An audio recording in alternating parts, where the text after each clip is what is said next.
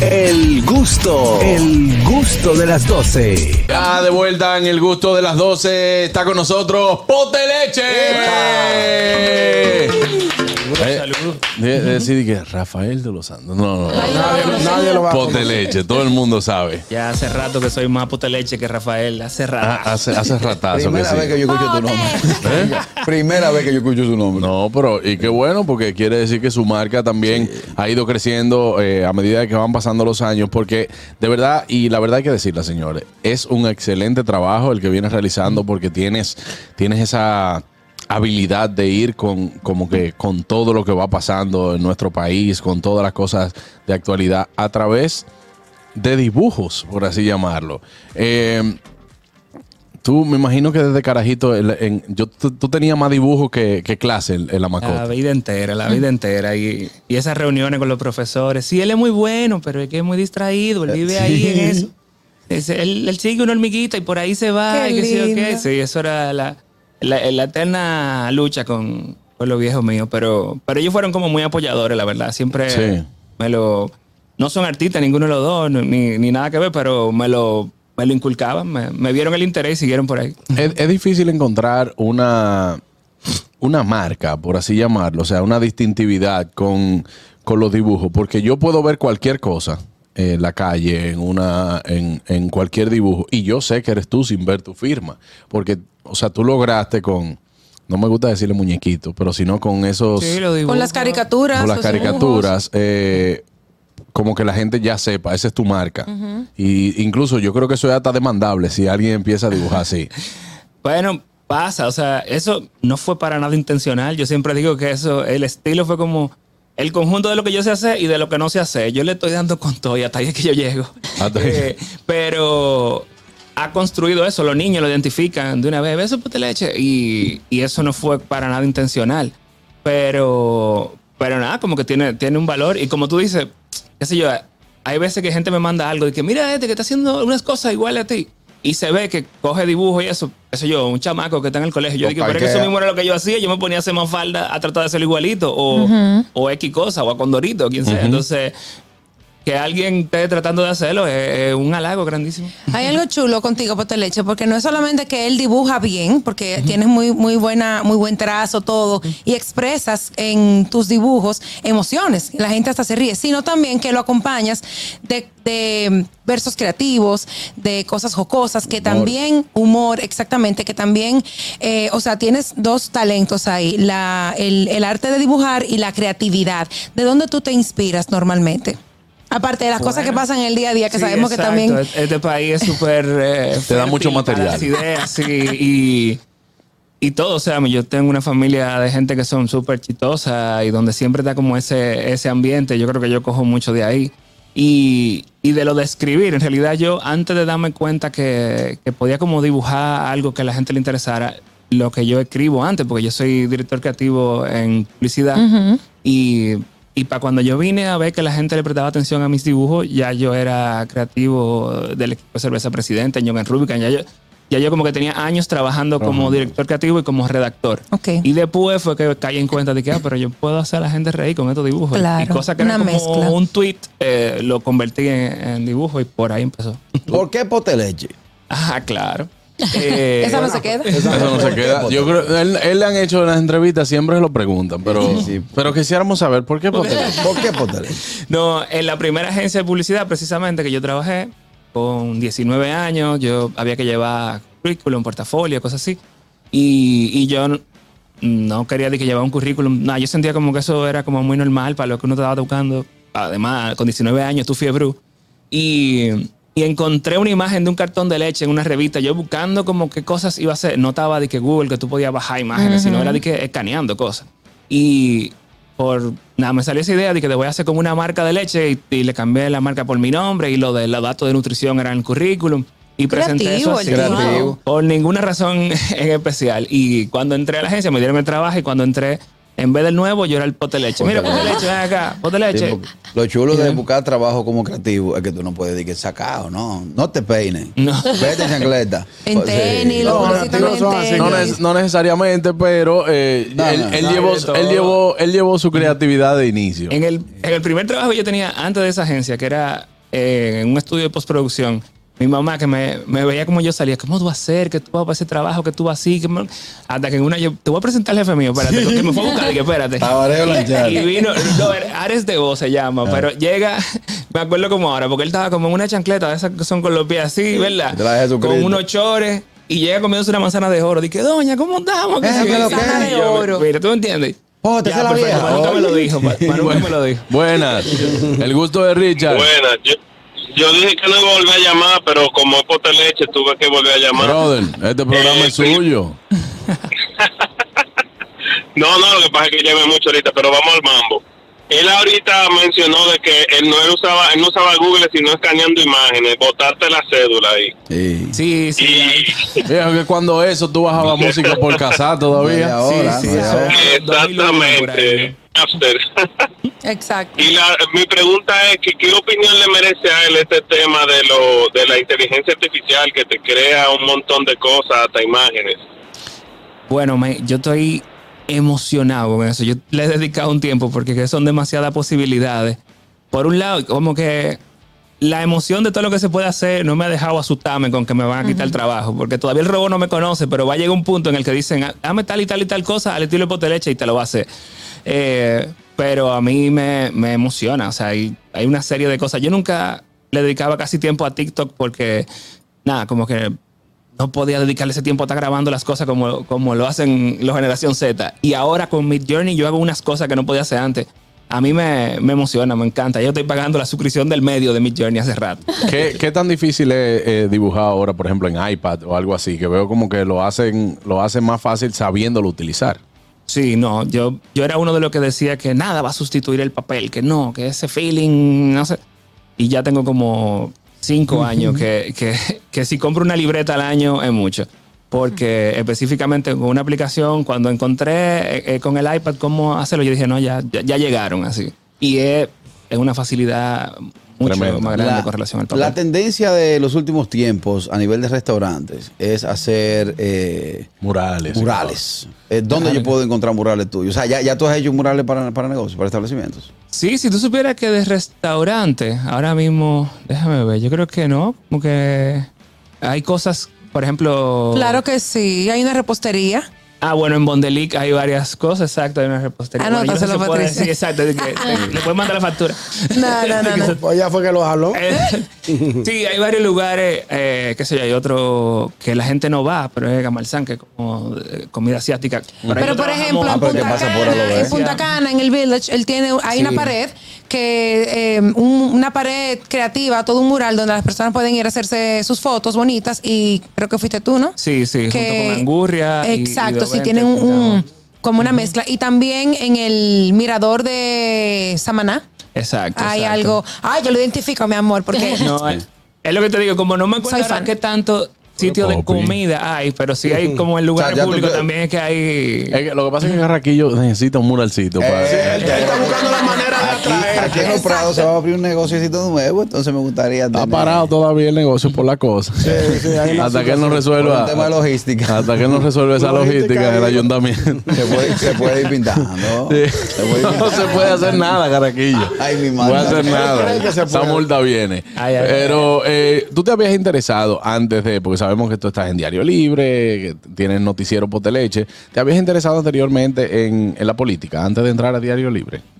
Si tú supieras que no, o sea, yo como que si tocaba un tema en mi Instagram era porque era algo como muy eh, presente como para ignorarlo, pero normalmente yo me iba como por otro tipo de cosas.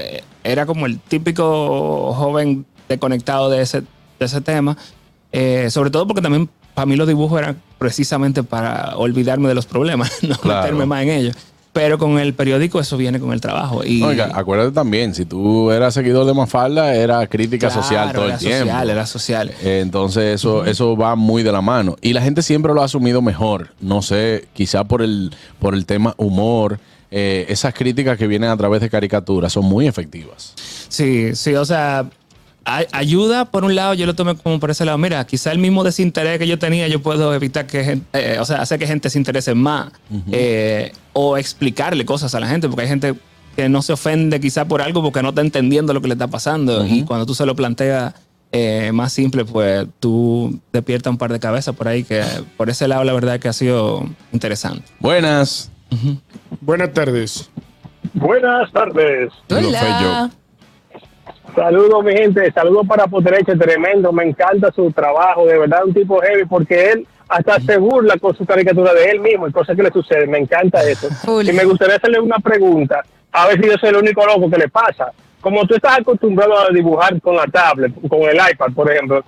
¿Alguna vez tú dibujando en papel estás buscando con una herramienta y que déjame darle Ay, undo? muchacho. ¿Qué ha pasado eso? Porque Sí, me pasa sí, cada rato. Yo, ah, ¿yo rato. estoy loco o qué? El, el undo, el, el para tú darle para atrás algo que tú hiciste, es con do- dándole con dos dedos en el iPad. Y tú me ves a cada rato en una libreta dándole con dos dedos. Ten. Ah. Y tú, mismo di que tú miras ay, déjame buscar la borra. Señores, Ajá, yo, yo mira, pensé no, un momento en el periódico, yo lo iba a hacer así. Full, a uno le pasa. Para agrandar la señor. imagen. Claro. Sí. Le iba a hacer así. Eso, y eso es, eso no te pasa a ti solamente, Fellito, le pasa a mucha gente. En el caso de, de- de tu casa, por ejemplo, a veces no te dicen que tú duras mucho tiempo. Ay, Asunto Dios de dibujo. Eso, sí. Eh, viejo, sí, suelta sí, eso un sí, chin. Eso tiene que Otra ser- vez con lápiz en la mano. Eh, Eso es un balance que hay que encontrar. Y es un, es un lío porque, por ejemplo, decirle al niño más grande de cuatro años que suelte el iPad cuando él ve a papá con el iPad todo el tiempo. Ese, ese es un pleito. Eh, y sí, con mi esposa también. Porque, Que los niños rayen la pared de la casa. que- pero podemos ver una serie mirando para la televisión todo el tiempo. Y hay que estar, hay que balancearlo, sí, porque y ahora, por ejemplo, con eso de inteligencia artificial, con el Mid Journey que, que lo tengo en el celular, ay Dios mío, es un hoyo negro de tiempo Ay, que si uno ay, se va ay, por ahí, ay. eh, de que No hay forma. Yo no he entrado todavía en ese tema. Buenas. Hello. Buenas tardes. Sí, yo antes dibujaba con el truco del aceite. Eso es trampa. ¿Cuál es ese? de aceite y loco, ¿cuál es ese?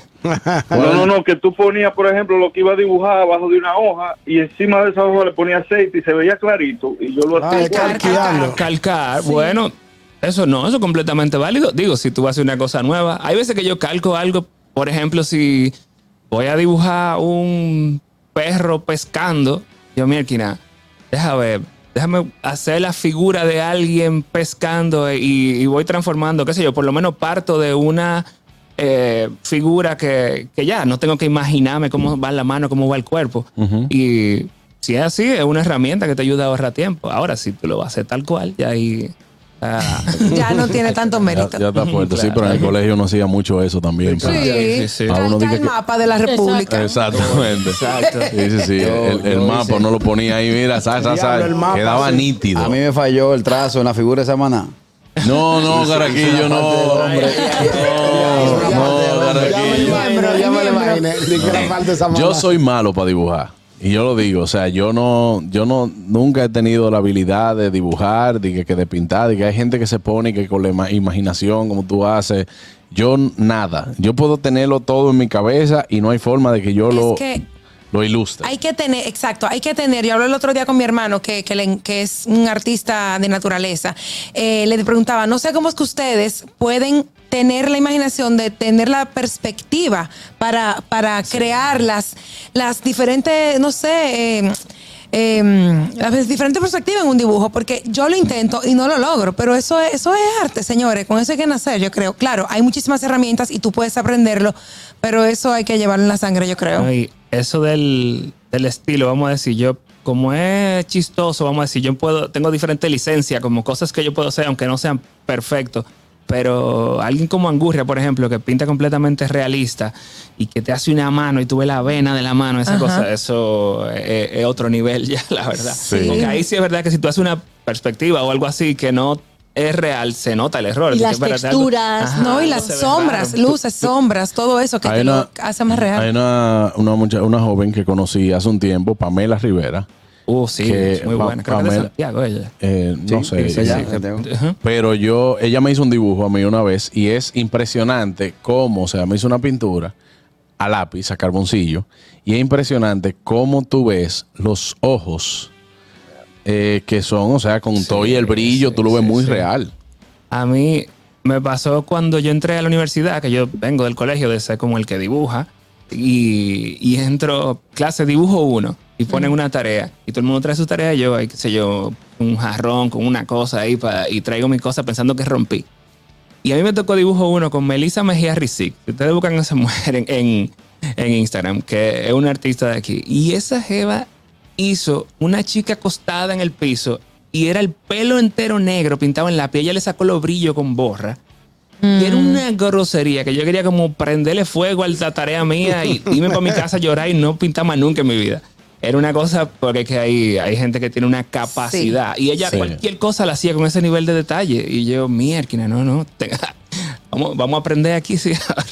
Tú has tenido que, o sea, hay, hay dibujos que tú dices, no, esto es un disparate, yo no lo, no lo voy a Uh, hacer. A cada rato, a cada rato. O, o cosas que mando para el periódico inconforme y de repente son un éxito porque también son cosas así. Claro, Claro. que tú lo Pero mandas y que bueno, eso no me gustó tanto. mierda, está medio chueco, pero déjame ver. tú Y, también- eh, o cosas que me encantan y no pasa nada y la gente lo ignora. Tú también Exacto. pintas en cuadro, en cuadro, eh, en óleo sobre el lienzo, ¿qué llama? ¿Cómo es? No, ay Dios En mío. cuadro, ¿cómo es?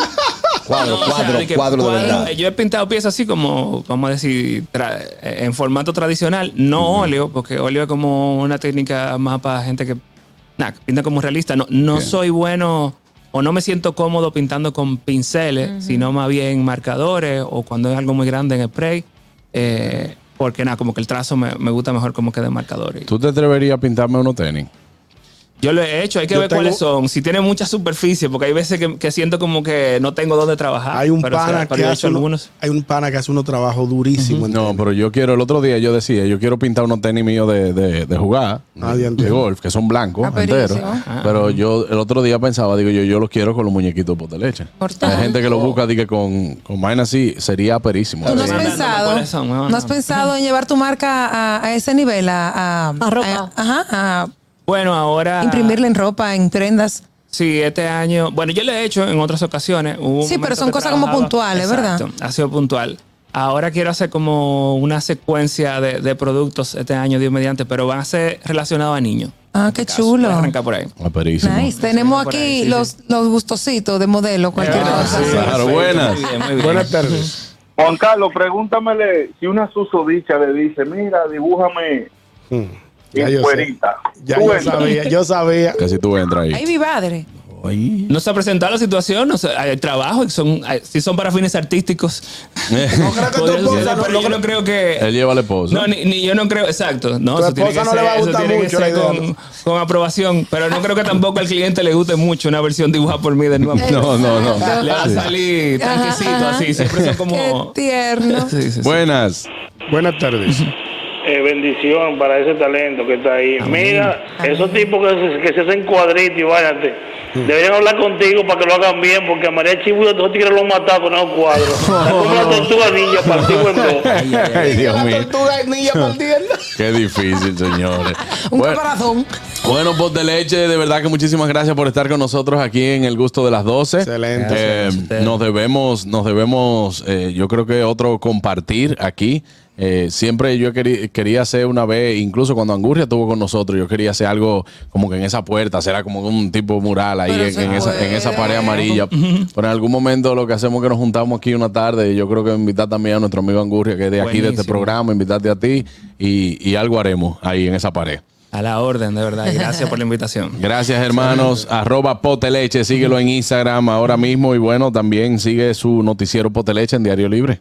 Ahí estamos. Bueno, ya volvemos, amigos. eh, pero antes, ñonguito. Wow, wow, Daniel, por esta hora es que yo me pongo malo. Ay, yo Dios tengo un mío. antojito, pero un antojito. Recomiéndame algo, como que, ¿qué, qué- tú entiendes que yo Mira, puedo? yo te voy a decir una cosa. Yo lo que tengo un antojito es de cenar hoy bien rico, una cena que esté completa, pero con un rico salami, porque así es que la cena completa. Y puede ser con un mangucito, con una yuquita, con una papita, con un puré de papa, lo que sea, pero que sea con salami Génova, porque ese es el que tiene el sabor auténtico que me fascina. Dime tú, ¿a qué te sabe el salami Sosúa?